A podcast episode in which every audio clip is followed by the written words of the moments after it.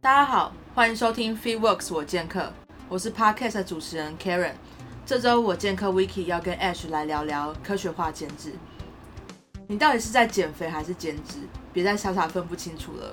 今天我们就来告诉你减脂的真相。想先问问 Ash，你当教练以前，大对于大家称就是减肥都是什么印象？嗨，大家好，我是 Ash。嗯，哎，以前减肥的时候，我记得都是女生，她说她减肥的时候，她都是不吃东西。对。她说我今天我都不要吃。对。嗯，然后她都一定要去跑步，就是下课的时候都要去跑步，去操场跑步。就觉得要就是多动，然后少吃。没有了，我觉得大家那时候没有那个观念，大家那时候就讲，就减肥就知道跑步，就是跑步就可以减肥。对对，所以从爸妈那年代开始，他们就觉得就是要去跑步、走路、快走，然后少吃就可以瘦。对对对，没有错。对，然后男生的话，我记得我们那个时候男生没有人在讲要减肥吧。对，对啊，我我觉得这是一个非常，就是这算性别歧视吗？非常不公平的，就是。我还记得以前就是在学校的时候，像小时候我比较胖嘛，在学生时代的时候，然后，嗯、但是因为女生胖，你就很容易被霸凌，嗯、就是像我以前小时候很胖的时候，就有被就同学霸凌过。可是霸凌我的那些男同学们，嗯、每个胖的跟猪一样。哦，是哦。就是就是为什么会有这种落差？嗯、就是他们在外表上面这些就是差异啊落差，我觉得非常不公平，嗯、所以。对于很多人来讲，男生胖等于健康，女生胖就是胖。哦，我反而没有这样的经验呢，因为我当时候周围的人，呃，会跟我一起相处的人，基本上都是会在运动的人。哦，对，所以我们那个时候，我们其实很夸张，就是，呃，因为我们的运动量太大了，我们今天可能一下课我们去打球，我们就打到四个小时、五个小时，所以那个时候真的没有在怕胖这件事情。OK，所以结论就是我交错朋友了。你那个时候不是都会去那个吗？打电动吗？对，我都很宅。OK，就是吃啊，然后坐着啊，可以坐就不要不要站啊，然后可以躺就不要坐啊。那我 真的有差，真的有差。然后个人认为就是。就那时候的我是更不可能运动，因为运动对我来讲是一个非常耗体力的事情。哦、对，OK。好，然后还有啊，就是我记得有一个阶段，就大概从国中二三年级直到高中，那时候我在温哥华念书的时候，那时候很流行小侄女，嗯，对不对？就是那种四肢要很瘦，然后体重越轻越越好，嗯，然后甚至有很多那种。呃，就是服饰店品牌就是强，就是强调我们这边有出到什么叉 S、叉叉 S S 就很小，然后只要超过 M 以上的，基本上你你没有衣服可以穿，所以大家就会觉得说这个是一种流行，这种风风潮，你就是要很瘦、很很干、Okay. 很扁，对啊，他们甚至就是出衣服的时候，可能就是 We Hot the Skinny，就是那种超级瘦的女生，假，对啊，然后而且那时候还有就是高中的时候，因为大家就是。你知道你看过那种国外那种校园片有没有？就大家就是会，呃，会去比较，就是就是谁是呃外表怎么样，就比较会针对外表会有一些评论。所以很多女生她们会针对她们自己吃进去的食物，她们会害怕变胖。所以我觉得那时候我自己的判断是，他们用很残忍的方法去，让自己不会变胖。就比如说他们会倒一杯水放在旁边，然后每次吃东西真的就就用那那一杯水把食物洗过一遍。对不对？就像过水这样子。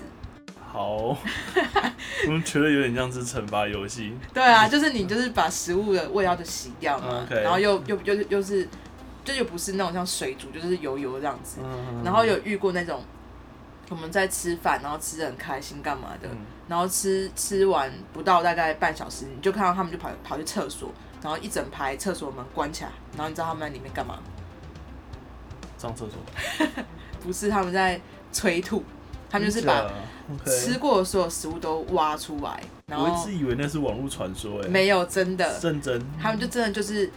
就是用手指头就伸进去，然后把吃进去的食物，刚吃进去的食物全部都吐出来。Oh, too crazy. OK。然后他们的感想就是，只要享受到食物的味道就好了，所以他们不希望吸收那些热量。哦，这不是之前就是有人减肥的时候，然后他就只吃苹果，但是他会买一个麦当劳，那旁边闻麦当劳。哦，哎，对，有这种概念。我记得以前很红，那种精神减肥法嘛。真的不知道在干嘛。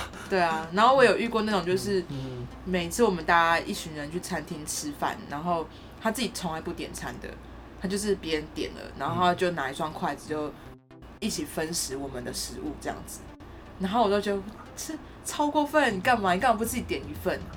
然后你不你不觉得这样的行为很很就是狂疯狂吗？这些刚刚提到的就是减肥方法，那你身边有这样的朋友吗？如果刚刚那个分食的部分，我我有印象，那个不是是以前呃，就是班上会有一些呃，可能是像算是恶势力吧，对对对，恶势力，对对对。那他今天他都不带便当，他就是嗯。呃就他只拿一个筷子，然后就是专门挑。哦，你是说像像国片那种？对对对，那种霸王小霸王，然后就把人家便当的鸡腿夹筷子。那个没有在减肥吧？有人是这样减肥吗？我不知道啊，就他们会觉得说啊，你得借我吃一口，然后各每个都吃一口，他就都有吃到了，然后就饱了。吃一口，然后就已经剩下一口，就已经剩下一半这样子吗？呃，类似吧。所以他应该不是为了减肥，就是他就只是 觉得省钱吧。然后。哦，哎、欸，有道理耶，好好哦，Okay. 好吧，所以其实以前真的就是小时候有各种奇葩的方法，然后我还记得我在第一集自我介绍的时候我讲过啊，就是我因为我小时候就很胖嘛，所以我从小到大有试过很多不同的减肥方法，然后你也知道我是台南人，对，对不对？台南人，所以你也知道台台南食物都偏甜，就是我妈煮煮饭，然后就是煮汤。任何食物它都会放冰糖，所以你们以前家很有钱？不是糖很多，我是因为糖的。对，台南人没有没有，就但就是可能流传下来，大家都偏好吃甜点东西。OK。对，那所以我很我后来来台北，我觉得就台北食物都偏咸，就可能因为以前小时候在台湾台南吃的食物都比较甜一点。那我们家就又很爱吃水果，因为就是。各种就是饭后就是一定要吃水果这种习惯，就一直长期都无法改改变得了。然后吃三餐一定要吃到有淀粉，就是你早上你会一碗牛肉汤配一碗卤肉饭，OK。中午就一定一个一个便当，然后晚上家里面煮饭就一定会有碗一碗饭这样子，所以一定会有，就是基本上每一餐都吃得到淀粉，对，都蛮正常的。对啊，对对对，就是在传统台台湾家庭，然后。比如说，呃，也很爱吃这种就是面包啊、点心这种比较精致、精致淀粉的东西。哦，以前小时候不是会吃福利社什么巧克力面包？哦，对啊，那种非常人工的那种，就是果酱之类的，或者是什么台式马卡龙，对对对对对对，小时候都吃到东西。对啊，然后而且吃便当一定要配一杯珍珠奶茶，因为。你就觉得哦，他要一个咸配甜，然后才有办法 balance，都是台南人的奇怪想法。小时候喝珍珠奶茶，珍珠奶茶我不是记得是。没有小时候大概就是。后来才出来的东西。可能小时候就会配养乐多啊，OK，麦香红茶、啊、那些的。你是以前是这样一排养乐多吗？啊，对，就是一排养乐多这样插一根一根吸管喝过去啊。我们家的人很有钱。然后，所以我在想，我的四十六发四十六趴的体脂肪就是这样养起来的，应该没没准就是这样。对，然后你知道也是堆积嘛，然后我以前也是试过那种，就是以前有流行那种减肥菜单，我不知道你有没有听过？对，就是七天，然后你照着他的食谱吃，你就会瘦一公斤。哦。对，然后我我就试过一次，他我真的有瘦，就是一一就是一个礼拜之后就真的瘦一公斤。对。但真的吃的食物真的是哦少到非常的。可不，那这样的话，真的只有瘦一公斤吗？因为这样听起来感觉可以瘦不止一公斤。但是我还是有吃，但是吃的食物，如果以我现在的正常的饮食观念回去看那个食谱，我印象中，它其实还是吃了很多糖分跟淀粉。因为那时候我们就是，比如早餐就吃，比如说半颗哈密瓜。哈密瓜，对，哈密瓜，水果减肥。然后或者是对，然后或者是呃中午就吃呃一个优格加一条香蕉。哦，OK。对，然后或者就是一一一片白吐司。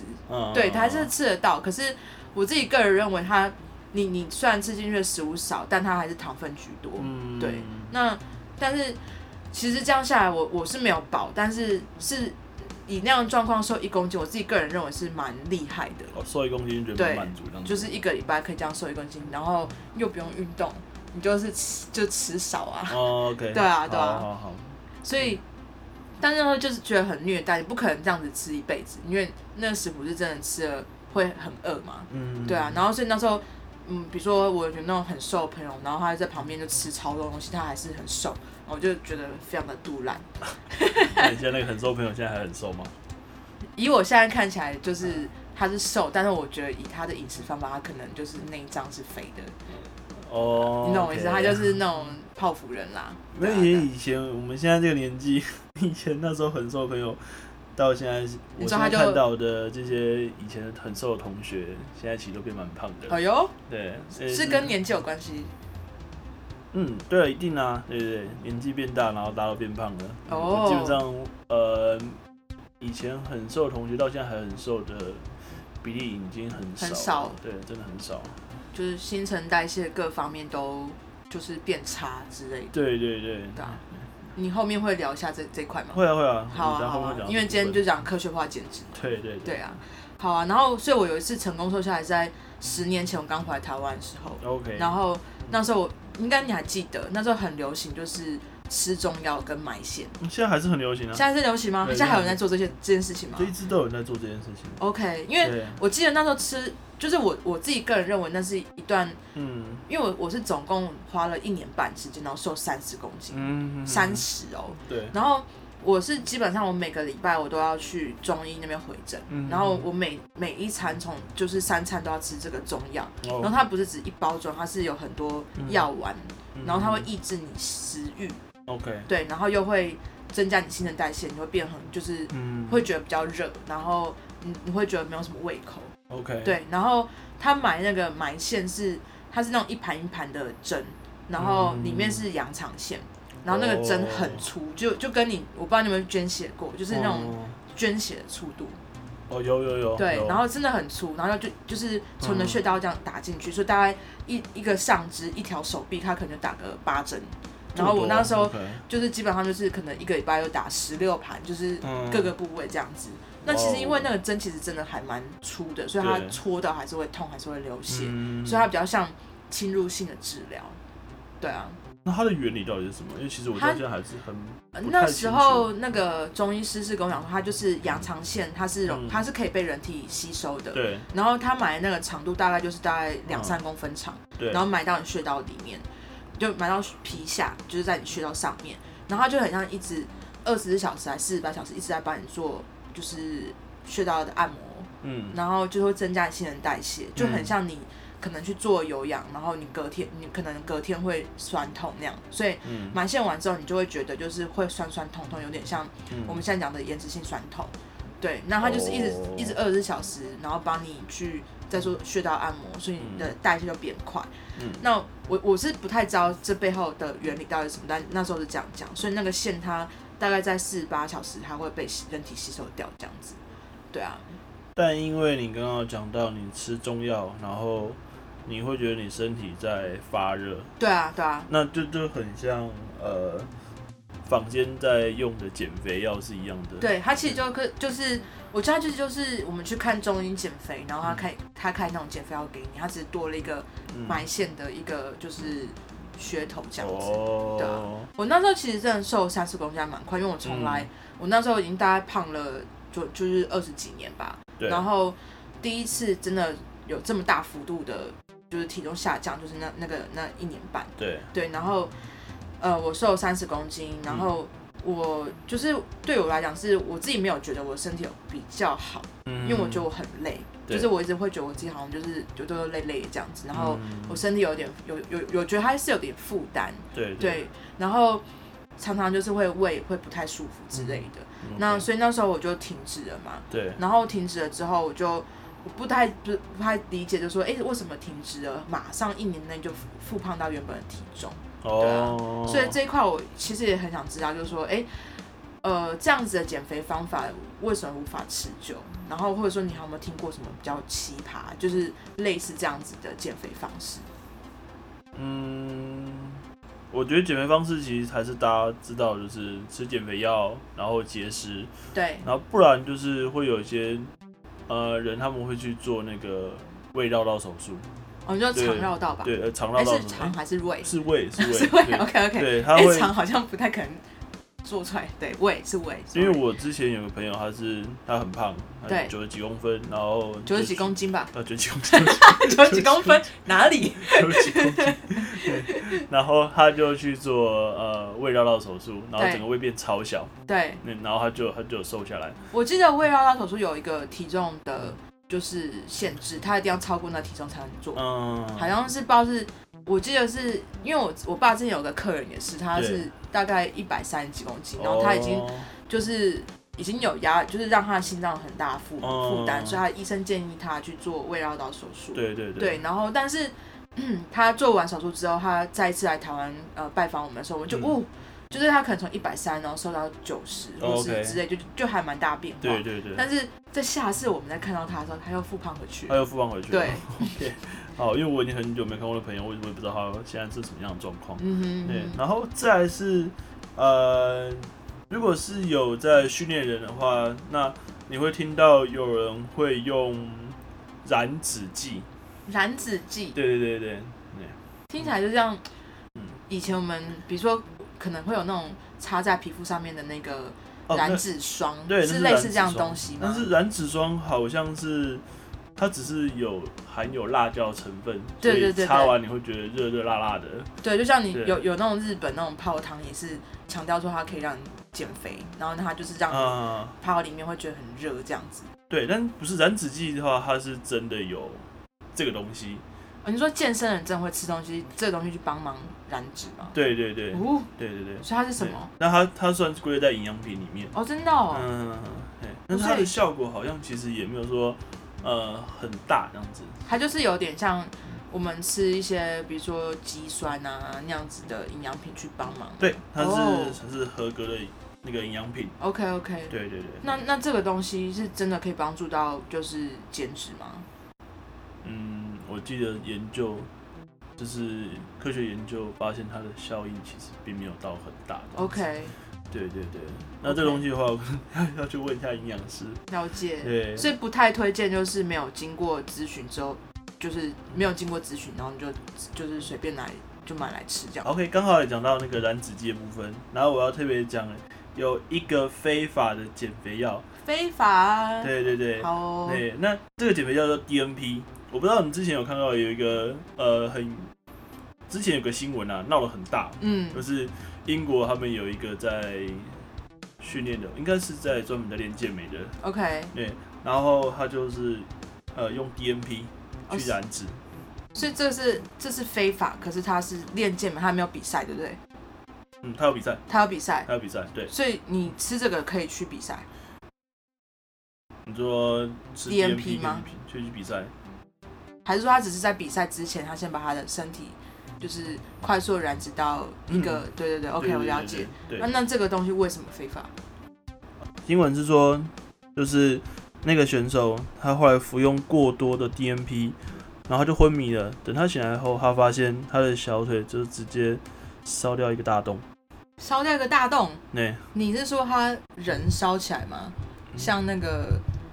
惊奇四超人里面那个 全身着火那样烧起来吗？没有没有那么夸张啊，但是他是呃，因为他的体温好像上升到四十四度，对，所以四十四度？对温度太高了，所以他他是有像火这样烧起来，还是说他就只是就像嗯，我不知道，就是可能烤肉没有没有慢慢变熟变变变黑这样，嗯，对，然后他的肌肉就坏死了，呃，对对对，所以他是就是他没有办法。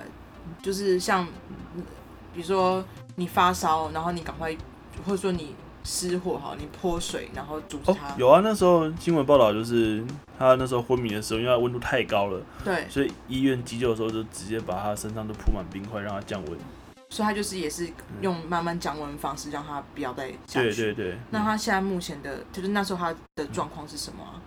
就脚烧了一个洞这样。就那时候看到照片，他的脚是完全就是一个洞这样子。那后来好像，呃，有看到后来手术成功的照片。OK。但但他那边好像就是整个肌肉完全坏死了。对啊，因为就是你看肉整个熟掉，它是熟掉还是就是像我们讲，你就是烤肉烤焦掉这样子？这个东西，我还是要再去询问一下医生的。OK。对对对。但我觉得烧掉这件事情。我我想象中就是，如你比如说你发烧哈，你顶多发烧到三八。三三七三八就还蛮，就三八以上，就温度就很高了，很高了。对对对。所以其实基本上，如果你发烧超过四十四十度，你是可能会烧起来的。对，就已经是很危险了。哇！所以就是减肥不要乱吃。OK。对对对，真的很可怕。那还有什么其他这种这种真的不要，就是不要让自己生命开玩笑。对对对。所以就很像。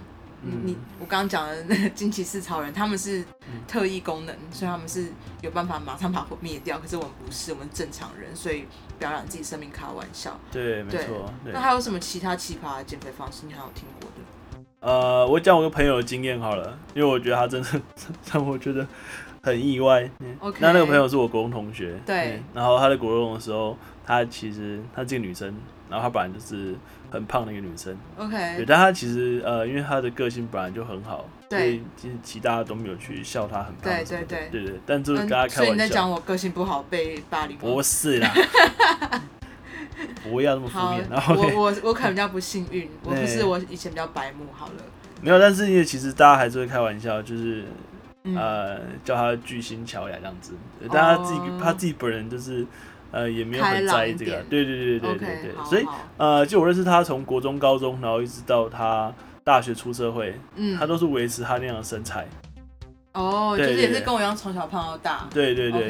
然后呢？但是呃，他后来去荷兰那边工作，嗯，那我看到他去荷兰的时候，他就突然变超瘦。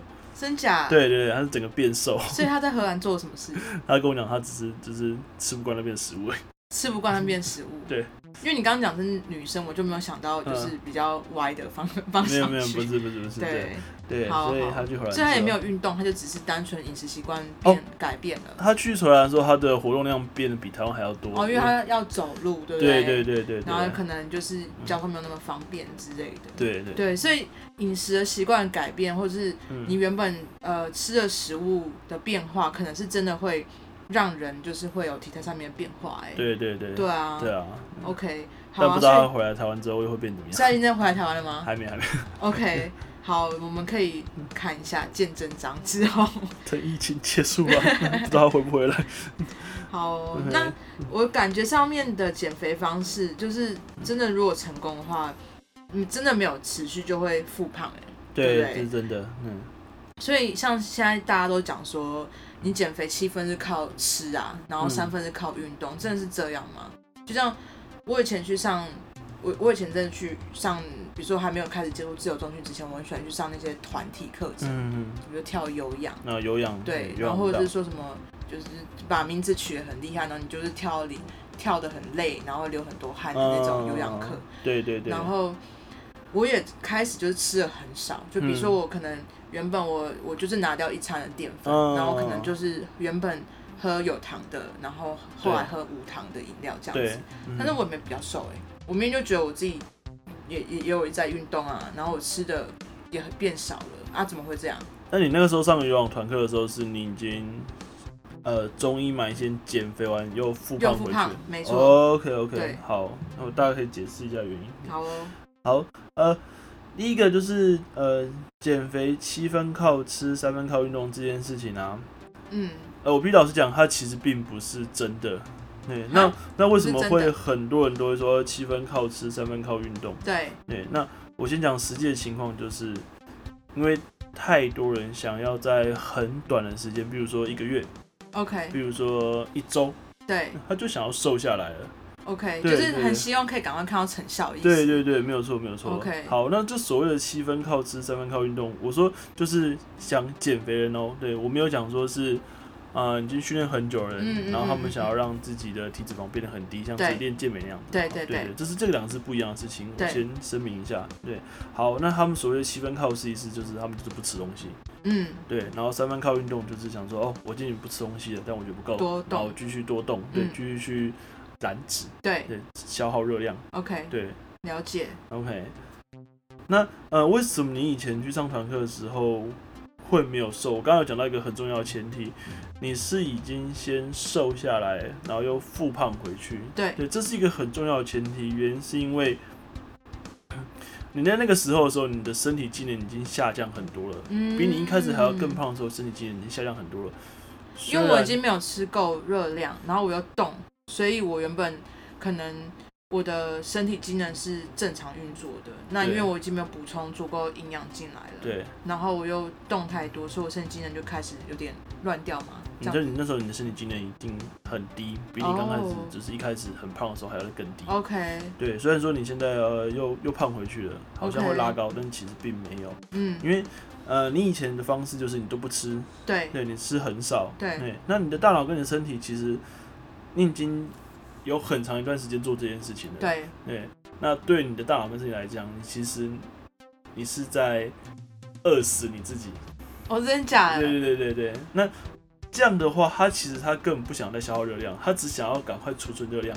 哦，所以他就不会再有燃脂动作，然后你就会发现他不会瘦，因为他就是我就是要保持我唯一仅有还剩下的热量跟脂肪，我才有办法生存。对，他在身体其实在跟你讲这话，嗯，他在抓住那些就是唯一有机会补充热量的时候。哦，对对对，他有点像是就是，我会这样解释啊，就是你那个时候你就像是一直要去准备冬眠，冬眠，对对对，我理解，快速累积所有的能量跟脂肪，对对，然后去冬眠。OK，哎，对，这样很有道理耶，就是我会觉得说啊，就是我已经。为什么我会觉得很身体很累很不舒服？就是因为我觉得我我我没有我没有能量了，所以我很就是觉得很很累，很想睡觉。对对对对。所以那时候你有讲到，你那时候你觉得你身体很累，然后就觉得很无力，很想睡觉。嗯嗯嗯、对，因为你的身体机能已经。而且我会一直觉得反而更饿。对啊。就是很多人就说你只要长时间不要去吃，你胃就会变小，你就不会感到饿。嗯、没有，其实我就是我只要有吃到食物，我就会更饿，嗯、因为它。是就是这样，大佬跟你讲说，哎、欸，你赶快，你吃到食物，你要赶快补充更多食物，要不然你的机能就会下降。对对对，那个时候我觉得你的时间已经被拉得很长了。嗯、对，他跟刚开始呃准备要开始减肥人不太一样。嗯嗯嗯对对对对，所以其实我觉得前提是这样子啦。对对啊，然后我长我长时间以来都还有一一个疑问，就是说，嗯、好像知道说会有那种内脏脂肪很高的人，嗯嗯那。他们本来就是本人就看起来，就像我们一开始讲的，他可能人看着就瘦瘦的，嗯、对。但是他到了老年，他就有三高的风险，就好像就是因为我爸妈有些朋友长辈，他们可能，嗯，就是他年年纪，他在年轻的时候就是很瘦，所以对他也不用去太 care，就说啊，就是因为外表太胖，他需要刻意减肥，或是说饮食要有什么控制之类的。对。可是他们到了老之后，反而就有三高的风险，所以、嗯、这个要怎么定义？就是说。大家要怎么去定义肥胖的类型？我先讲，就是，嗯，我觉得现在三高的风险已经不是只有老人家才有了。嗯，我觉得现在可能二十几岁、三十岁，对，最年轻可能二十几岁。哦，其其实之前新闻上就有就有听到过，有些对年轻人什么十九岁啊、二十几岁就就就高血压、脑中风也有，然后是其实他们是可能他们人看起来很正常，但就是可能是饮食的关系造成他们可能内部内脏脂肪有很。很高这样子是吗？嗯嗯嗯嗯，对啊。然后再来就是很多的女生，就是你现在讲到，就是她的手跟脚看起来很细，也很小，对。但是你没有看过他们脱衣服的样子？对对对。是你看过吗？没有，我也没有。但是但是呃，现在大家在训练的时候，我觉得现在大家训练的时候都会穿运动内衣，OK，这样会比较明显。所以你是鼓励鼓励大家去训练穿运动内衣？哦，我当然鼓励大家穿运动内衣，比较方便嘛。方便什么？啊，方便运动啊。这是认真的，我认真的。好，所以到底有什么肥胖类型还没回答啊？OK，好，呃，肥胖类型的话，我主要会分成三个类型。嗯，对，第一个是。那是病理性的肥胖，嗯，那第二个是一般的过重。等一下，病理性肥胖，你的意思是说它是一种病，它已经是胖到像一种慢性病这样子吗？就是说它是一种，对，就是就像我们。我们不知道怎么说哎，就是为什么还会叫病理性肥胖？OK，我先讲，就是现在医学已经定义肥胖是一件疾病。OK，对，所以其实很多人以前老人家或是我们爸妈那那会都觉得说胖，其实就是，嗯，就是你们你吃的比较营养比较好，吸收比较好，对不对？它并不是一个病的象征，对，所以病理性肥胖，它其实它在。顾名思义，他在讲就是他已经胖到像一个疾病这样子。对，因为其实现在定义就是过度肥胖，嗯，就是疾病。OK，你有看过 Discovery 有一个节目叫做《沉重人生》吗？哦，有哎、欸，有哎、欸，有哎、欸，就是哦，那里面的人就是真的，我我觉得他，我一直都觉得说，怎么可能有人胖成这样？但真的有人胖成这样，因为他已经是，他已经是。我不管是生理还是心理，他已经是无法去克制自己不去吃哎、欸。对。然后他已经胖到就是他无法正常的像一般人这样生活，他需要靠人去支，就就很像支援这样子。对。他就很像老人家需要有人看护他一样。嗯、没有说是真的。对啊。对。所以那这些人不是少数，这些人其实蛮多的。OK。对，那基本上。就像你讲的，今天他已经胖到他没有办法下床，嗯、他他的人生如果他今天没有减肥，嗯，他就没有去处理，嗯，他就只能待在他的床上。对啊，很可怜哎。对，然后你有看过，就是有些人胖到可能四百公斤，然后他们家的那个门是没有让他，没有办法他，对，他就已经超过那门的宽度了，对对对，还要去把它打掉。对啊，然后他基本上他也没办法站啊，因为他就是，你就看到他的整个那个。下肢是脚是完全不是，就像我们的一般腿这样直直的，它是就像垂的一堆肥肉那种感觉。米宝宝对，比米奇宝宝还可怕。而且你像就是长坏米奇宝宝要这样讲吗？对，对，就是我觉得他应该是已经骨头都被肉压到变形了。对，他的那个骨骼是有问题的。对啊。对对对对，所以呃。为什么现在会特别讲到病理性肥胖，就是这个原因。OK，会让大家提醒，呃，会提醒大家，就是知道说，哎、欸，你今天你超过了这个数字，嗯，那你就要知道说，你现在这个问题就是要马上调整。OK，对对对。所以它是会有生命危险的吗？因为我知道，像《沉重人生》节目里面，他是有讲到，嗯，就是因为他们已经可能已经十年都是这样的体态，嗯，然后他必须要去。想办法瘦下来，然后去看，嗯、他就是去找医生治疗嘛。对对对对，所以你就看到那个节目，就是从家里面很辛苦的把这个人搬到车上，然后再到医院去，然后去咨询。然后对，然后然后开两部车。要开吊车。哦，开吊车，还有开吊车的。吊起来，吊出去。真假？就是他是完全搬不动。对，搬不动。还有家里太小。因为一台钢琴也可能是那个重量哎、欸。对。啊，所以他可能就是。他必须到医院去，然后医医生其实那时候都有讲，就是说，哦，你如果再不瘦身，你可能多顶顶多就是再活个几个月。其实我有看到这样子的，就是状况，然后所以他就很像得了癌症或绝症，然后对已经被宣告他有可能就是随时心脏就会停止死亡。对对，因为我先讲，就病理性肥胖问题，它会有很多的并发症，嗯，对，然后一定跟心血管疾病有很大的影响，嗯嗯嗯，对对对对对，对啊，嗯。那就是除了那病理性，你刚刚说可以有些指标可以去判断自己是病理性肥胖，有哪些指标？哦，OK，那我们一般在看自己肥胖类型的话，我们会讲到第一个数字叫做 BMI。哦，OK，对对对，有有，就是你每次去健康检查报告，然后我永远都红字那个。对对对对 对对，每个都是会过这种样子的。OK OK，对，好，那我觉得 BMI 在。看你只要超过三十五，男生跟女生都是一样。对，只要超过三十五以上，嗯，你就已经可以被归类成病理性肥胖了。OK。对，那当然还有其他的数字，像是体脂肪，对，像是腰围，对，这些都可以当做是辅助的数字。对对对，对对对。像女呃女生腰围是不能超过七十，八十，八十嘛。对，OK OK，八十。对，因为我像看之前有有那种宣就是。就是鼓励大家多运动的广告，就是公政府的，就是强调，就是说你可能要一个礼拜两个一两次腰围，确保自己就是在正常指数范围内。对对对，对啊，腰围我觉得算是蛮准的一个数字。OK OK OK 对，好，那就是我刚刚讲到病理性肥胖的部分。对，那还有哪一种？那其他哪些肥胖类型？啊，一般的，呃，再就是大家最常见就是一般过重，我这边会叫过重，我不会叫肥胖。嗯，对。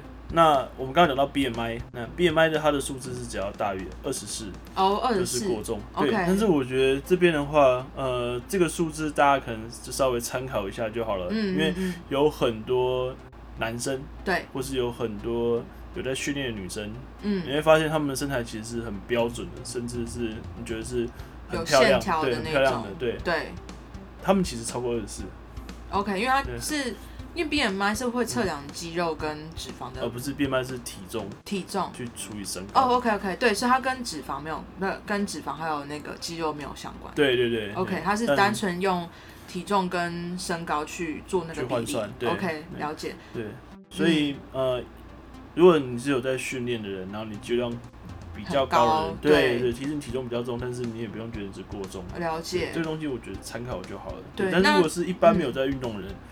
然后你的 BMI 就超过二十四，那你真的是过重。OK OK，像刚刚提到老了就变胖，那如果说像一个大叔好了，他年轻的时候都很瘦，然后各种数值都正常，对、嗯，然后他现在健康检查报告 BMI 超过二十四，对，然后腰围也也超过九十，对，那这样就是过重嘛？对，那为什么年轻的时候没有？呃，当然这边最直接讲，就是原因就是因为。你年纪越来越大的时候，嗯，你的身体的机能会下降，嗯、对，你的代谢会变慢，对。那这个也是大家通常会帮自己找的借口，嗯，我说啊老了我就要变胖了，对，就是什么我我反正我现在代谢变差，所以我做什么都没有用，它我就是会变胖，对，嗯。那其实大家忽略的事情啊，最重要的其实是你在年轻的时候，嗯，你的饮食习惯，对，那你的活动量，对，跟你有没有注意到。呃，身体健康这件事情，OK，嗯，因为其实你当你年轻的时候，你一直在做呃伤害自己健康事情的事情，嗯，所以当你老的时候，就算你的身体机能没有下降太多，嗯，嗯，你还是会变胖。所以这样子来讲好了，就是就很像人家讲会有因果报应嘛，就是你可能、嗯、就是像有些人就觉得说，哦，我现在。我年轻的时候代谢很快，嗯，嗯，啊，所以我就是，我就尽量吃宵夜没关系，我不会变胖。嗯、对，那就是老了之后，他就会因为他前面可能很长期有吃宵夜的习惯，对，所以他就开始老了产生一些就是肥胖反应，嗯、因为他可能以前代谢很快，他可以呃今天吃宵夜，明天就把把这个。脂肪都代谢掉，没有那么夸张了。好，那我的意思就是这种这种道理对嘛？就是说，比如说有些人可能就像我们常讲的，什么过二十五岁，然后你就是现在又会变，女生就现在突然间会变很快，嗯，就是就会变很慢，然后你就是比如说你以前可能喝酒喝一个晚上你都不会醉，可能现在因为代谢变慢的关系，所以你就一下子喝喝酒就会醉。对对，就是因为你的脂肪。的那个代谢跟机能功能已经不像以前那样子那么快，所以你很容易就对酒精有反应，然后就很容易醉，没有办法让它可以很快速的被消化掉，这样的意思吗？呃，如果是 喝酒然后会醉的话，好，嗯，这个可能是真的会有影响。对，但我一直想强调的事情是，呃，为什么大家会说二十五岁？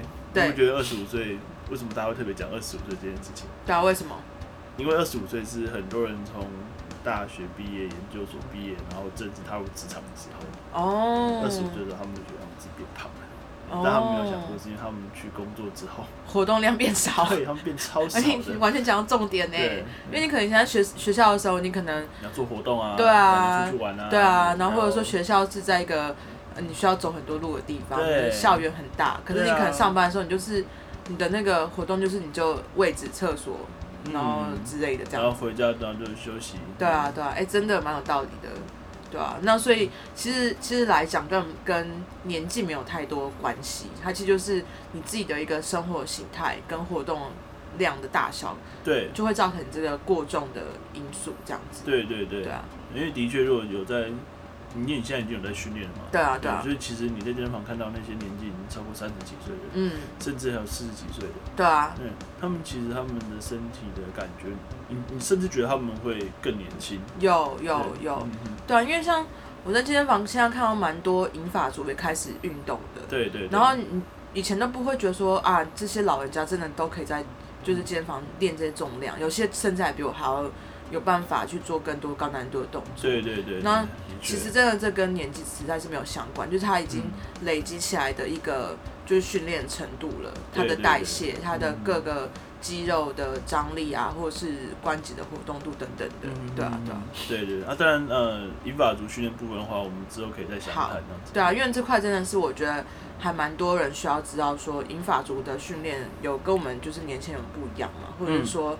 就是为什么他们还就是很多人都觉得说啊，老了就不能训练，那有没有什么方法？嗯对，Okay. 所以我可以，我希望说可以之后多一些资讯在这方面上面。有，没问题，有很多的。OK，好哦。好。那还有什么肥胖类型？我们刚讲两个嘛，病理性肥胖，对，一般过重，还有什么其他的吗？最后一个，嗯，我们就必须要讲到的是很多的艺人，很多的 model，对，那很多的女生，对，尤其是在十年前的时候，嗯，那时候维多利亚的秘密。造成的一个风潮。哦，你是说那种很瘦很瘦的？对，以前的审美观就是很瘦很瘦的女生看起来才漂亮。嗯，那那个时候是不是衍生出很多的问题？那种叫做心理性的问题。对对，所以我们第三个我们会归类成是心理性的肥胖。OK，嗯哼，哦，所以就刚刚 echo 到我刚刚前面讲，我在学校看到那些。就是高中同学们，他们一直觉得他们一定要体重很轻，然后一定要哦，比如说肚子要看到肋骨那种，他才会觉得他是瘦。嗯对，哦，所以他是比较偏心理方面的哎。对对对，那这个会就是对于就是说一般的健康来讲，他会有什么问题啊？嗯，有蛮大的问题的，因为我记得在很多年前的时候，那时候都会特别报道出，嗯。呃，厌食症，对对，然后一直不吃东西，嗯、对，怕吃东西，嗯，一吃东西就吐，对对，就是你刚刚讲到脆弱部分，有些人到后面他们真的是只要一闻到味道，有点像是。妈妈刚怀孕的时候，就是就是她闻到食物的味道，她觉得恶心，对，她就觉得恶心，他就吐了。所以她其实大部分原因就是因为她已经厌食症，所以她已经开始对于食物产生恐惧了。对对对，那最后就导致营养不良，哦，就送医院，然后就死亡。哦，对，很常听到在十年前、二十年前的时候，一直会有这样的新闻。好像有，好像有，对，因为那时候就觉得说，就是好像你一定要，就像那时候的 model，他一定要。变成 model 的条件就是他够瘦，体重要够轻。对对对对，我觉得很夸张。有的时候记得好像体重要规定到四十公斤以上。对，我我记得那时候什么三十八、四十，好多人都一直在往这目标前进哎。对。对啊，就是这完全嗯，好啦，我国小四年级就四十公斤。国小四年级四十公斤，这是什么样的概念？我就你知道，我国小不是一二三四五六六年级吗？对对对，我就是。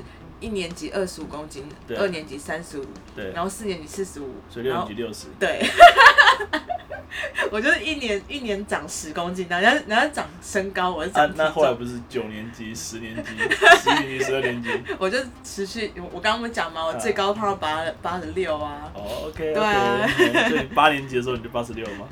哎，差不多差不多，然后后面就有点长不上去了。OK，现在停滞了。然后我这边可以跟大家就是讲一下，呃，营养不良这件事情。嗯，因为现在的人类的死亡率最高的疾病还是癌症。对对，但是其实他们在做研究的时候，他们发现很多人癌症他们撑不下去。嗯，不是因为他们呃没办法治疗。对对，其实很多原因是因为他们的营养不良，哦，导致他们没有办法继续再做治疗。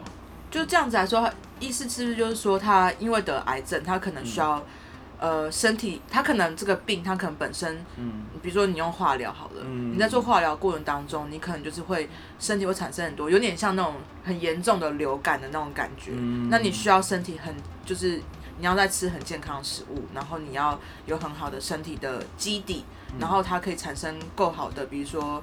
呃，你的白血球也好啊，嗯、或者是各种就是抵抗这个癌症的这些就是不好的，嗯、比如说肿瘤，或是比如说基因或是因子也好，对。嗯、那我觉得就是很多人对营养不良这块，我我有很多就是我有很多想法，因为我以前都会觉得说营养不良就是瘦。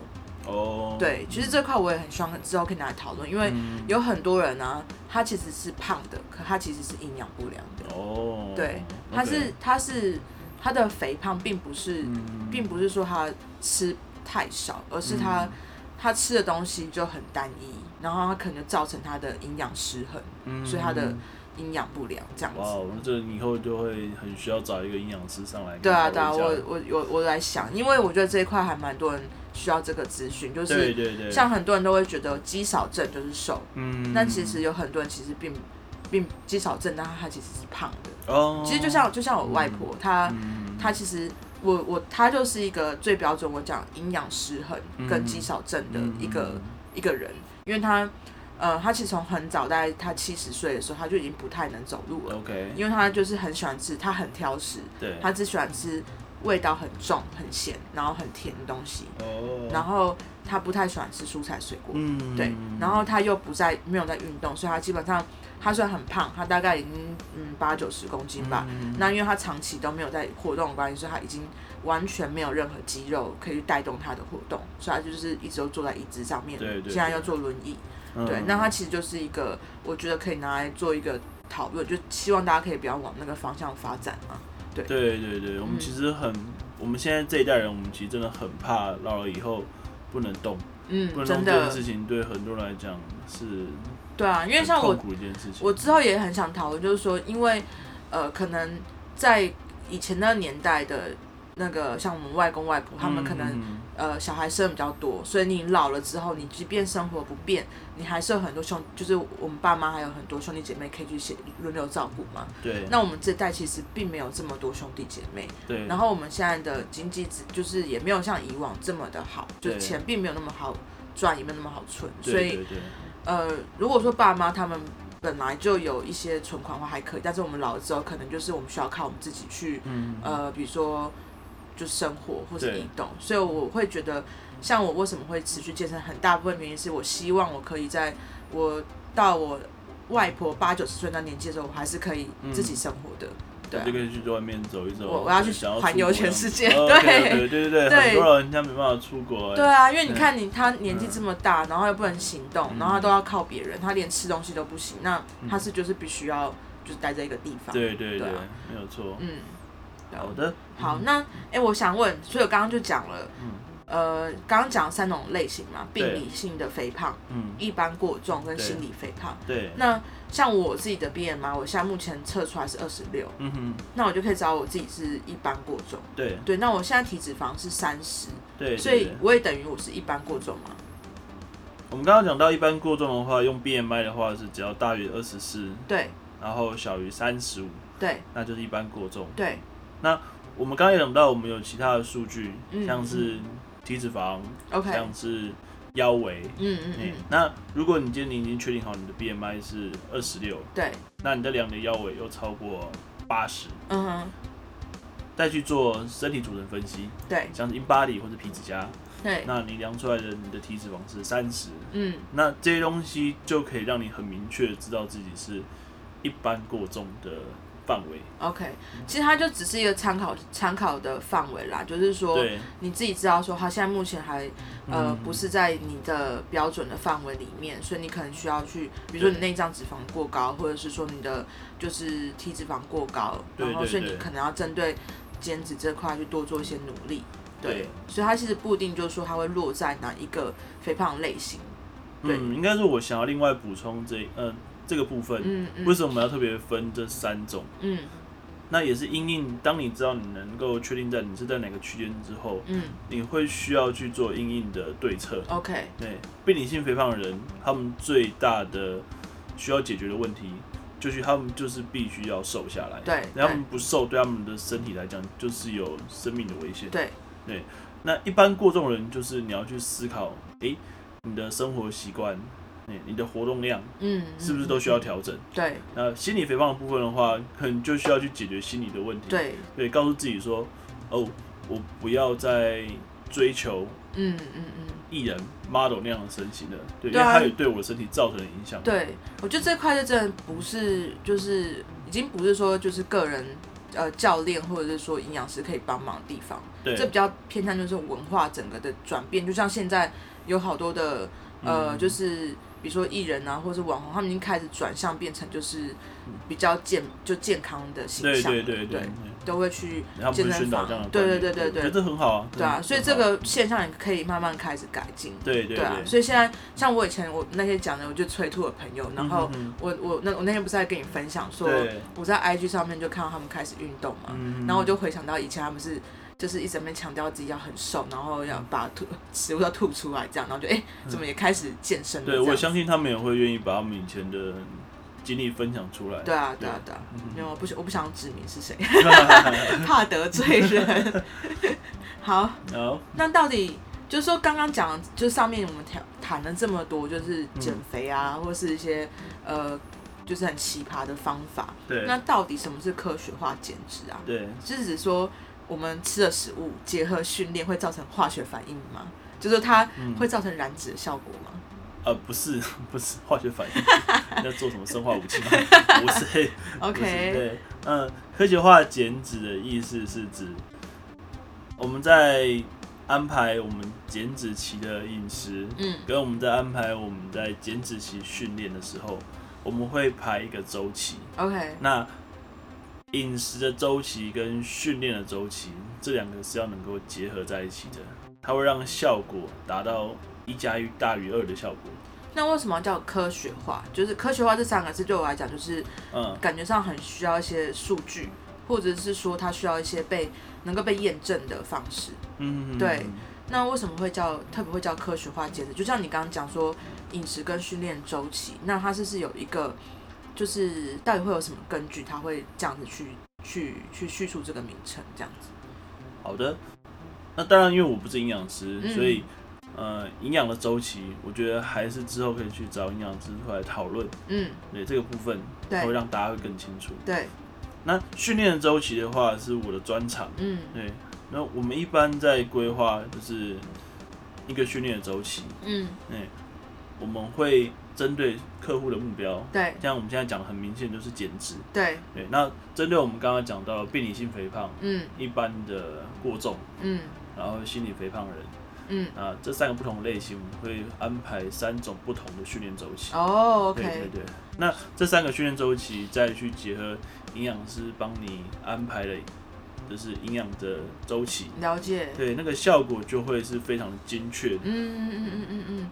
OK，就像我还记得我我刚认识你的时候，我其实是已经训练大概半半年左右吧。嗯嗯。对，那时候我大概是七十五公斤，然后我记得我七十五公斤卡很久，因为我。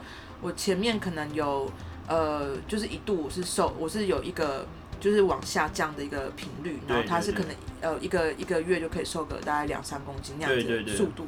那我记得我那个七十公斤的时候，我卡了快要三三个月左右，然后我就一直觉得说，嗯，我已经我已经我我会练的都练了啊，然后都已经每次都觉得很累，然后我又吃的很少，嗯对，然后我觉得我我如果。我没有办法自己再往上加那个强度上去，然后我也没办法再吃更少，因为我觉得再吃更少就是只喝水跟吸空气。对，那像这样子的状况，你会怎么去安排我的就是科学化减脂？因为我我基本上我我体重还是过重，然后体脂肪还是太高嘛。OK。嗯。你刚刚讲到一个很重要的重点，就是你那时候已经吃到够少，你觉得你在喝水跟吸空气了。对啊。对。那这个部分的话，就必须要去了解到你平时的饮食内容到底是什么东西。嗯嗯嗯对。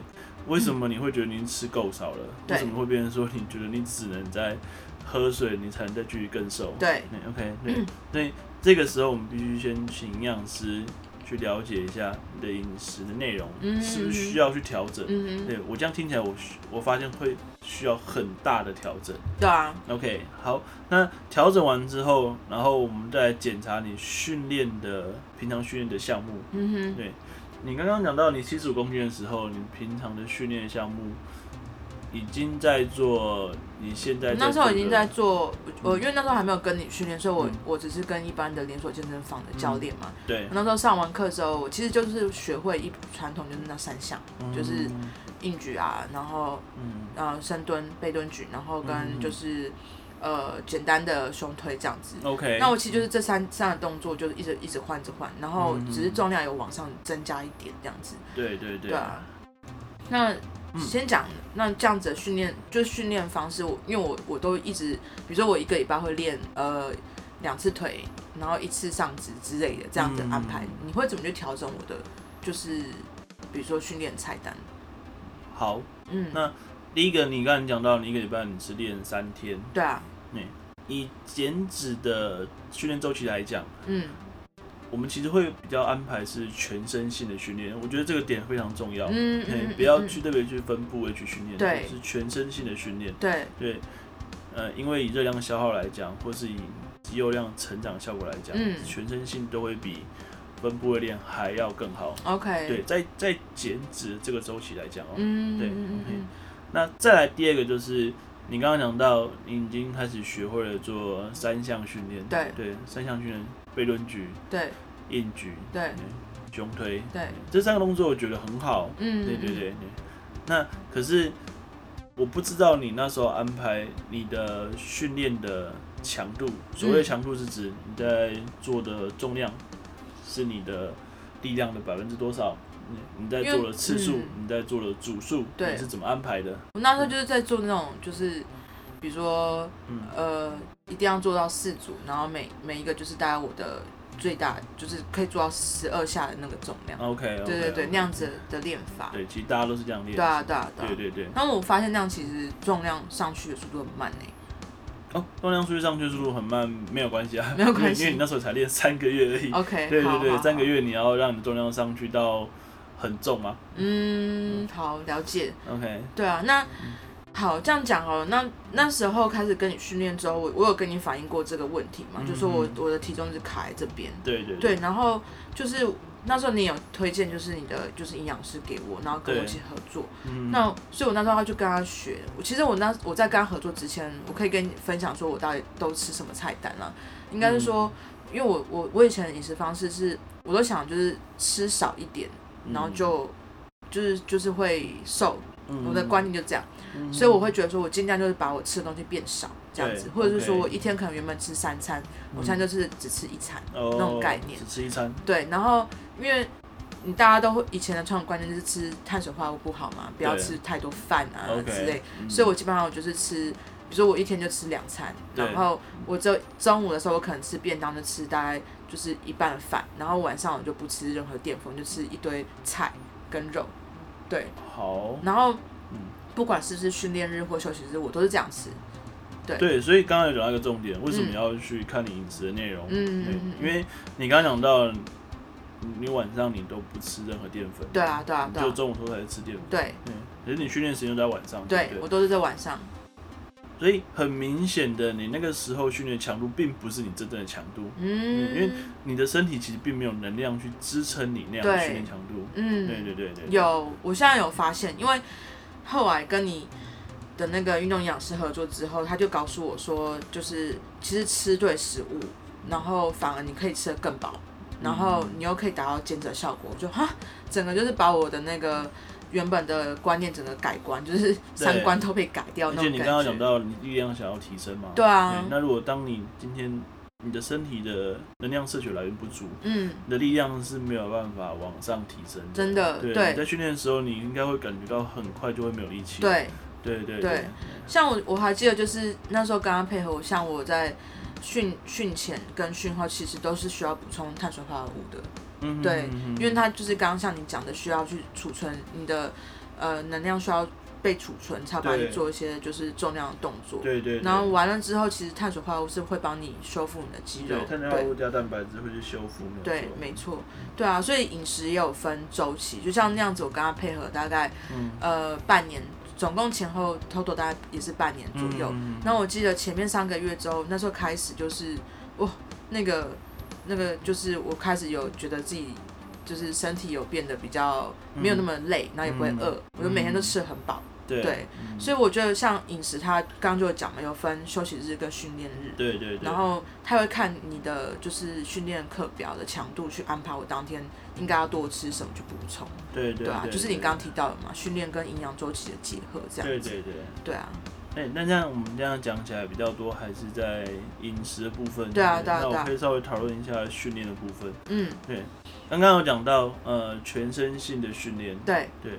那另外一个部分就是大家最好奇的，就是有氧训练。哦，对，啊，对对对对。嗯、那其实我自己个人没有很喜欢用有氧训练这个词。嗯，对，有氧训练对大家来讲就是中低强度的长时间的一个运动，所以大家通常这个名词太长了啦，所以大家就会说啊，我随便我用我就用有氧去代替它。对，所以通常你会发现，大家做有氧的时候都会是。跑步，对对，游泳，嗯，骑脚踏车，嗯，对，对。那有些人会觉得说，哦，他去上，一开始去上游泳团课，对，对，有氧舞蹈，对对。那对我来讲，我其实不喜欢用游泳的原因是因为，呃，它被局限住了。嗯，对对对对对对。我之前我喜欢的讲的方式是体能训练。OK。对对，应该是说，因为很多人都会觉得重训叫无氧。嗯。然后像那种就是跑步啊，或是。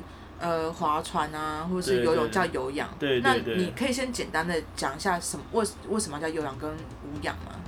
好，通常会这样讲的原因，嗯、我们就要讲到了人体的能量系统。嗯，对。那基本的三大能量系统，嗯，对，磷酸肌酸，对，乳酸，嗯，然后跟最后的有氧，对。一般我们在做基地训练的时候，对，我们最常用到的能量系统是磷酸肌酸跟乳酸的部分。对，对，那一般我们做到低强度运动的话，都会是乳酸到有氧这个部分。嗯嗯嗯。但实际来讲，真实实际来讲，嗯，你在健身房里面在做的训练，不是只有在做磷酸肌酸跟乳酸的能量系统训练，对，你其实你全部都会一起用到，对，嗯嗯对对。那你在跑步的时候，嗯，快走的时候，嗯，你的强度的变化，嗯，你用到的也不是都只有有氧这个能量系统，对啊对啊对啊，对对对。所以我们在安排呃训练的时候啊，嗯，我们会特别去讲。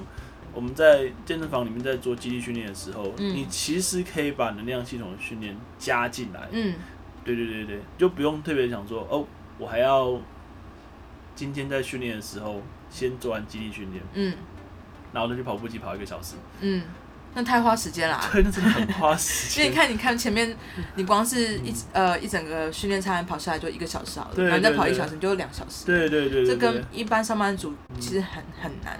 像我你刚刚讲的，就是说它是跟呃，它可以叫肌力跟体能，对不对？对。就像我刚刚想的，就是说，如果你现在你今天去跑跑步机好了，你可能你没有什么肌力，所以你大部分就像就像我爸妈好，他们通常。他们自己本身没有在做太多肌力训练，所以他们真他们跑步对他们来讲是会有负担的，是因为他们并不知道用肌肉去带动他的运动，所以他们也没有那个肌耐力可以去让他们可以很快速的去做运动，所以他们通常都是踩就是快走或是呃就是慢跑这样的方式。嗯，对。那像我觉得就是如果你想要把这个体能的部分带进来训练的话，是不是就是说你？呃，你已经建建构建立好你的肌耐力，比比如说你平平常可能就在做一些肌力的训练好了，嗯、那你把你的体能就是可以提升，就是说你可以把你的肌力跟你的体能是结合在一起。比如说你跑步可能不需要去跑到一个小时，对，你可能可以很快速的冲刺，在十五分钟、二十分钟达到这样的效果。快速冲刺没有办法冲到十五分钟、十分钟 哦，快速冲好像应该五分钟差不多。没有那个呃，我只是做个比喻，是这样的意思吗？这个概念吗？嗯，可以这样讲，就是你可以在训练的时候啊，嗯，我会这样解释啦，我觉得这样解释大家会比较容易听得懂。对，刚刚你讲到冲刺的部分，对，OK，那冲刺的部分的话，对训练来讲，它其实还是。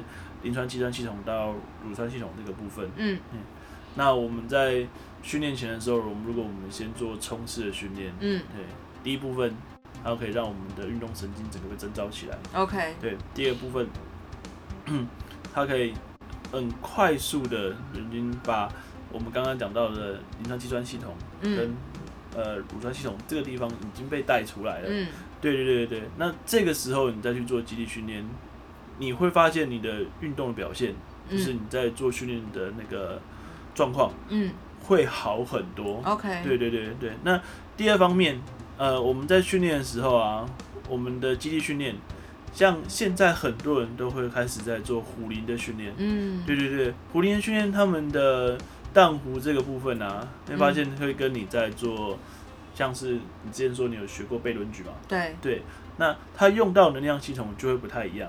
嗯，那我可以把它安排穿插在训练里面。嗯，你就会发现你今天在训练的时候，刚刚做完背轮举，嗯，然后再去做荡壶，嗯，那两个呃能量系统运用是不一样的。哦，对对对对对，嗯，就不用特别再细分出来说，哎，我今天都只做肌力训练，嗯，对，然后做完之后再去做呃有氧训练，或者说我今天都做有氧训练，OK，对，然后再去做肌力训练。所以这就是你在菜单里面通常排完。比如说一个比较高强度的，就是重训的时候，嗯，之后你可能就会排一个像荡虎这样的动作。所以、你、就是我很常在做的安排。对对对，我有我有发现这样。嗯嗯。对啊，我的背蹲举是你教的好不好？没有，我是说你刚开始学的时候。OK OK。对对对。好，所以好这样子，先大概总刮一下好了。嗯、就是说，刚刚讲就是说饮食有分，就是训练日跟休息日。对。那如果说刚刚讲的就是训练跟营养周期去做结合，就像你刚刚讲的是是在。呃，营养师他会给一个周期，然后他会有一个饮、嗯、呃饮食的方式，然后跟你的训练会有一个，就是比如说会有分高强度跟低强度的训练方式去做一个结合。对，那大致上是什么样的状况？就是说，呃，如果说是你刚刚讲的是比较多是训练部分，它跟饮食要去做怎么做结合？好，我先讲一个很简单的概念。嗯嗯，因为我们训练的时候，我们一定像你刚刚那一个礼拜我们练三天。对。对，那你不可能三天都是高强度。对，你第三天一定会有分高强度，对，中强度，对，对，然后再接高强度，嗯，或是有人会分高强度、低强度、低强度，对，OK，好，那看那个人生目前他的状况，对，那我们在做，我们那时候跟营养师在讨论的时候，嗯，我们就会把我们今天的高碳日，嗯，放在高强度的训练那一天，嗯，我们会把。中碳日或者低碳日放在我们训练强度比较低的那一天。哦，所以这个就是你所谓的，就是营养师那时候给我们的，就是饮食方式叫碳水循环嘛，对不对？对，这是一个最简单让大家比较清楚的部分。嗯嗯。嗯但还有很多的细节啦。对。对对对对，像是你在训练前你要怎么吃，你在训练中你要怎么补充，嗯、在训练后你要怎么吃。对。对，那这个部分的话是很 detail 的。嗯。对，所以他他在循环，就是说你的训练的课表，嗯、比如说你一周固定训练时间是有分高强度跟中强度，或是就是休息日。对。所以它的碳水，它的饮食方式就是根据你的训练当天，它你你可能是高强度，它就是高碳日。对。那它比如说是中强度，不要讲有氧好了，讲体能、嗯、那一天，它可能是中碳。对。那你休息日就吃低碳。对对对。那所谓什么高碳、中碳跟低碳，就是说你碳水的摄取要有一个就分别，就是说你可能。高强度那一天的摄取就会可以多一点。对对对对对对对对，没有没有解释一下，怕那个听众会听不懂什么高碳、低碳、中。对对对对对，好，没错。OK，对啊，我我记得那时候大概进行半年，跟跟你的训练，跟营养师的训练，然后我的体重就真的马上就往下掉。对对。然后那时候我真的觉得太神奇了，就是科学化减脂这种东西。我真的觉得它是人生中一个很美妙的发生，因为就是完全你你看自己一个人练成这样，然后人肚子又饿，然后就让卡三个月都没有变化，你都会觉得快放弃了。对，这个东西其实对我们来讲，它其实就是一个很正常的减脂的基本流程。对对，所以很多人他们如果没有很认真的去找资料去做功课，嗯，那就看一般的。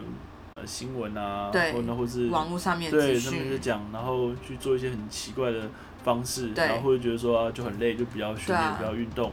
嗯，那你当然会觉得这东西很神奇。OK，对对对，对啊，因为那时候也是刚开始自己练，然后教练课上上到一个阶段就停止，然后就开始自己训练嘛。对，对，对，然后就会看很多那种现在不是 IG 上面有一堆人在分享，不管是饮食或训练的菜单，对，就跟着他们练。但是你就发现说，哎、欸，啊，我都已经跟跟着你这样练，跟你这样吃，但是在我身上变化就没有那么多。嗯，对啊，所以我觉得这个也是有像你上一集讲到的是，就私人教练科科克制化的，就训练菜单里面。对对对。你要根据我的身体状况，然后提供我就是比较针对我的状况给我的训练的菜单。对对，对。然后像营养师也是，他需要知道我的，比如说我的身体的就是状况。然后他才要给我就是适合我的菜单，嗯、不能说啊不了解，你们都不了解我的状况之下，我就随便给我一个就是一个课表我才能去练。哦，这很重要，我必须要讲，因为我那时候其实去问营养师，嗯、营养师他们在他们之前在上的课程，对，他们会去念病理学，对对对对对，对，所以呃我知道现在很多的私人教练，嗯。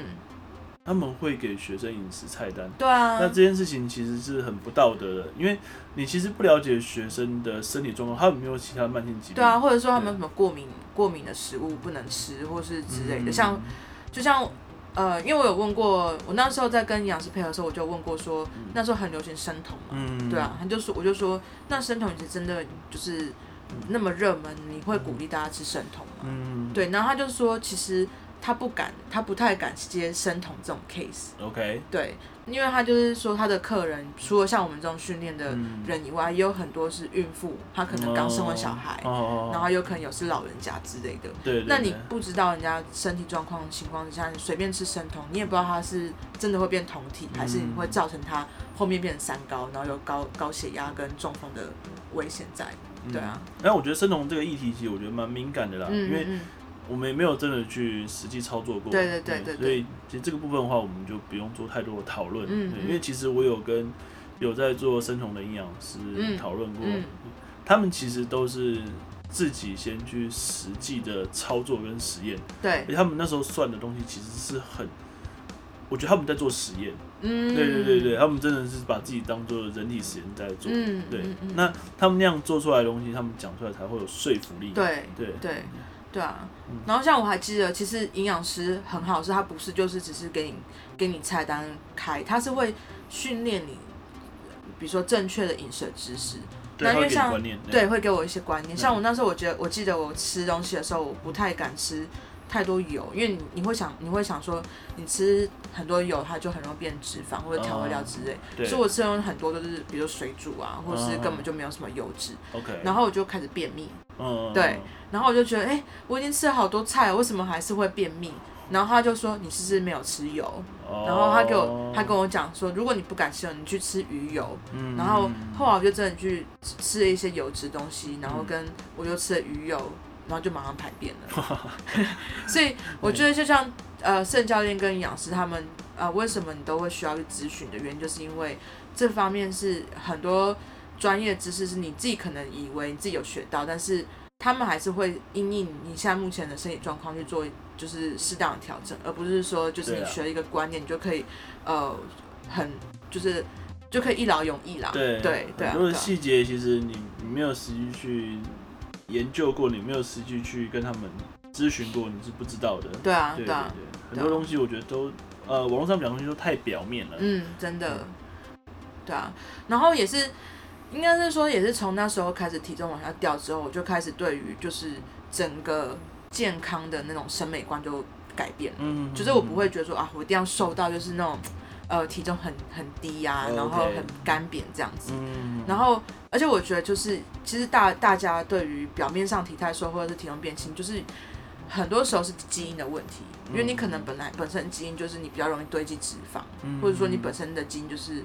你可能代谢就是很快之类的，嗯、但是因为开始做训练，我我已经反而很 care，就是说在减脂的阶段，和肌肉是不是有掉？哦、因为我想说，我每次都练到很想哭啊！如果后来测那个 InBody 的数据出来，我肌肉还掉，就真的很想骂脏话。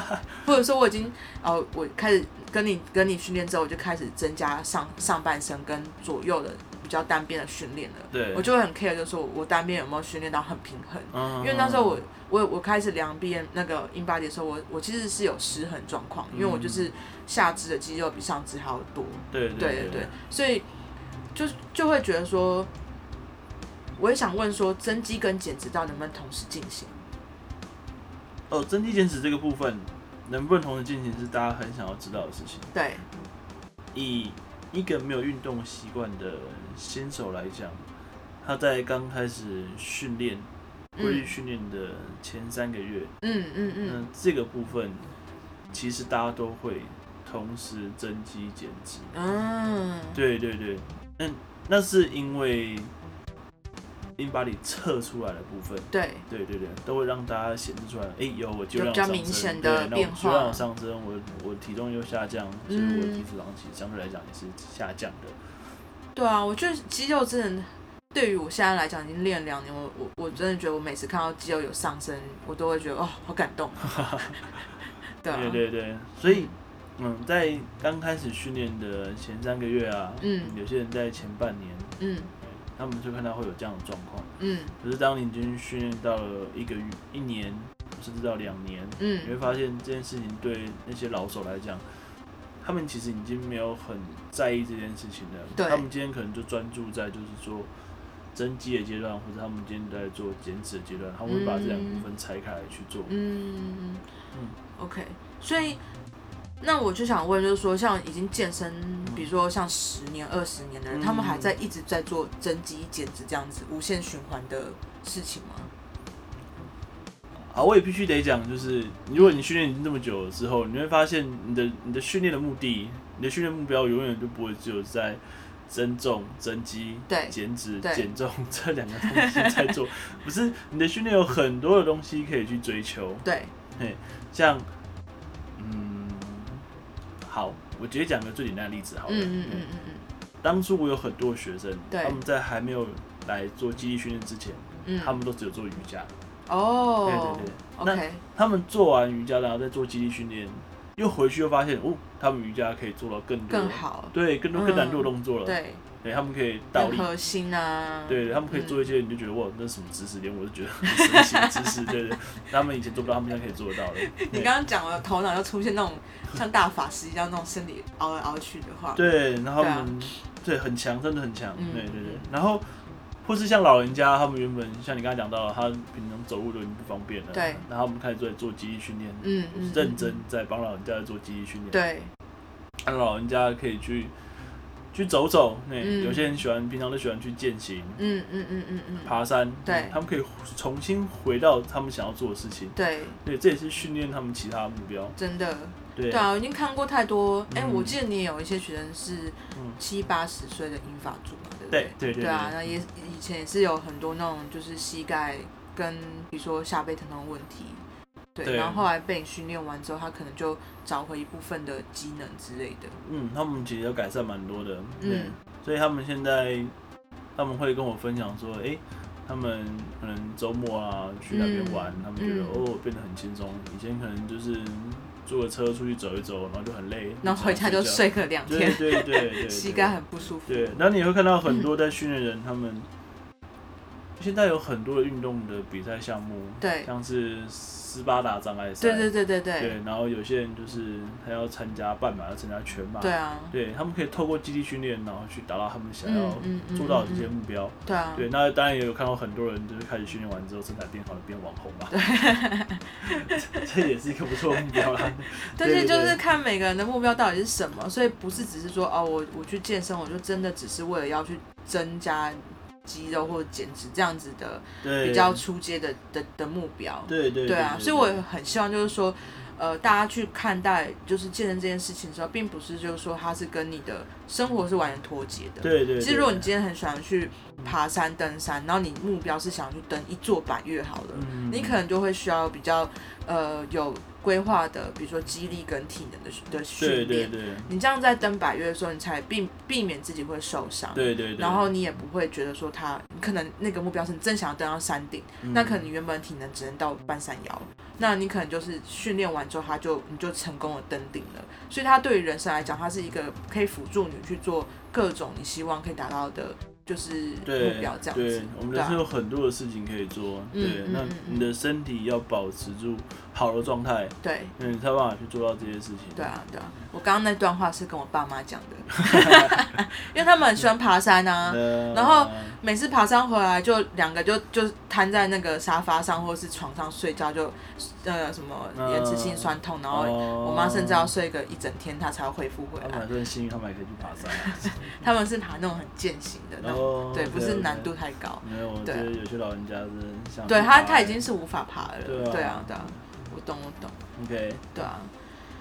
那像我现在已经有非常正确的饮食观念，然后大家知道说，呃，干净饮食怎么怎么怎么安排嘛。对。然后，所以我我现在也知道说，就是训练日跟休息休息日要怎么去安排我的饮食。对对对。然后，如果说训练强度变高，然后要去补充特别的营养之类的。对，没错。对啊，那。所以我现在就刚刚讲这些，回归到讲长肌肉这部分好了。嗯，我现在觉得说，有些人呢、啊、会一直在那边讲，就是说，哎、欸，你这样你再这样子健身下去，你就会变金刚芭比，嗯，你就会长很大的肌肉。我觉得我要跟你讲，不可能，超难的。但我一直想说，金刚芭比不好吗？金刚芭比也很好啊，就每个人如果说他真的想要去走健美，嗯，对啊。也可以啊，哦但是我真的觉得很难呢。你看，就是练个两年，然后可能肌肉才长个一公斤之类的。差不多了，都对对对对对对对。好，对，的确啦，肌肉是真的很难长，因为其实你看到外面，应该说我们的运动科学，他们做了很多的实验去追踪，对，就是很多的增肌的那个。追踪，他会发现长时间下来，你你想要增加的肌肉，它就会有一定的极限。嗯，对对对。那当然，男生跟女生因为基因的关系，因为内分泌的关系，嗯，他们成长的速度也会有很大的差别。嗯嗯。那为什么会很多人觉得说，哦，他觉得 他他一下就长肌肉了？对 对，这东西我想跟大家讲，就是大家通常会觉得自己长肌肉，就觉得自己的身体变硬就是长肌肉。嗯，对。那我想跟大家讲的事情是，变硬这件事情其实是你的身体已经很紧绷了，，OK，所以你需要去注意到，不是你长肌肉，是你的身体很紧绷这件事情。你的身体如果很紧绷，然后你又不去处理它，久了之后它就开始疼痛，哦，对，疼痛之后开始产生慢性的发炎、慢性的伤害，对，那你就去看医生。哦，哎、欸，这样让我想到，你还记得我我我刚跟你训练的时候，我有次一直在就是。嗯抱怨说，我屁股很痛嘛，就是、嗯、就是因为我很很爱做下肢的训练嘛，我很喜欢做背蹲举。对对，对。那那时候我就觉得，哎、欸，因为我以前的屁股是真的很垂。对。然后我就开始很爱很爱练，就是臀嘛。对。然后我就练到，我一直都觉得我会有延迟性酸痛，然后我都一直觉得说，哎、嗯欸，我的屁股好像有变硬，然后会痛痛的。嗯。那就是觉得我好像有在长肌肉。然后也有些朋友讲说，哎、欸，那个。比如说他他刚练完，然后就叫我搓搓看他的手，他说：“哎、欸，你看看我这边长肌肉，他摸起来很硬。”然后我现在因为刚练完，所以很酸痛。对。然后我想说：“哎、欸，上个礼拜怎么到现在还会痛？”所以他可能已经受伤。对，已经受伤。一般的延迟性酸痛，我们通常都希望在七十二个小时之内，他就能够恢复。对。也就是那个酸痛感应该就要消失。嗯哼。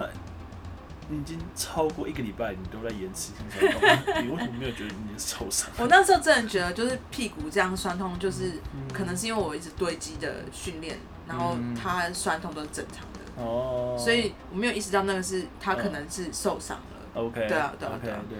嗯。对，所以，我觉得这个观念要跟大家讲啦，就是身体的紧绷的问题，你必须要去重视。尤其现在这很多的上班族，然后现在很多的。人用手机用电脑，嗯，我觉得现在比例真的太大了，对，对，跟十年前比起来，真的差太多了，嗯，你会发现，因为手机跟电脑的发明，嗯，跟普及化，嗯，造成很多的疼痛问题，嗯，真的超多的。你是手吗？然后颈椎、肩膀等等的下背，对对对。对，你随便去找个复健科医生，你去找个物理治疗师，对，他可以跟你讲超久这些他们他们看到的这些个案，嗯，对，那种很神奇的个案。很神奇，可能是什么？对对对，就是他的他的颈椎怎么会是硬成这个样子？哦，或者说他那个他倾斜前倾的弧度已经是可能会有致命的危险了。对，他可能大家都没有意识到这一点。对对对，然后不然就是，然后他的胸椎已经卡成那个样子，然后他还觉得说，哎，很正常。怎么还会有办法？对对，然后忍忍受这些疼痛。对，然后肩膀都已经就是都不能动了。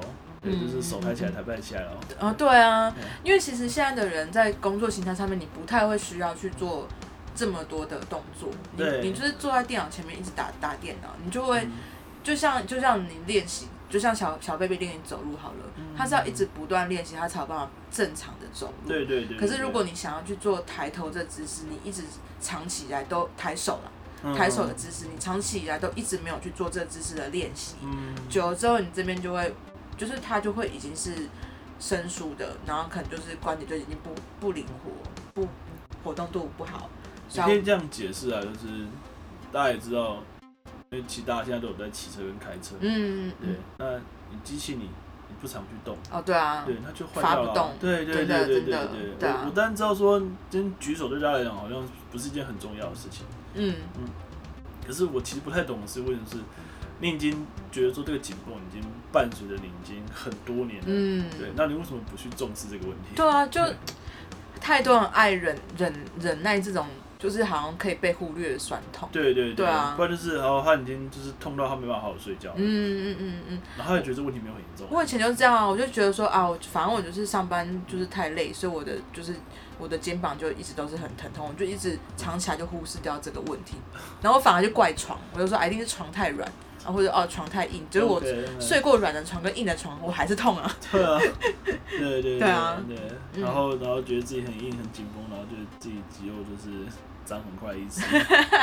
所以，哎，正常的肌肉是要有弹性的，对不对？对对对。它不应该是摸起来是就像石头一样。对。它应该是可以，就是就是健康的肌肉啦。嗯。健康肌肉其实很有弹性。对。对。虽然看起来很壮，它摸起来应该是很有弹性。反而是脂肪是没有弹性的。没有脂肪是很软，很就是软啊，对，对，对，对它不会就是伸缩这样子，对对对，对，对啊对啊，好哦好哦，嗯、然后对啊，我们觉得今天差不多，因为我觉得再讲下去可以再讲一百集啊，就很感谢 H 今今天再来分享科学化减脂，然后我觉得像这种减脂真相话题，我们真的可以多开几集来讲一讲，然后。如果大家今天喜欢我们讲的话题或节目，记得要到 IG 追踪 Edge 的粉丝页，它叫边缘人，边缘人也要练，边缘人也要练，追踪起来。然后也希望帮我多分享我的 Podcast 频道，然后也可以到 IG 搜寻 FitWorks 我健客。那如果你们觉得有什么建议或听到什么内容很有兴趣的，也可以留言告诉我。然后我们这边祝大家减脂愉快，然后希望我们下次见。好，一起说拜拜。拜拜，拜拜，拜拜。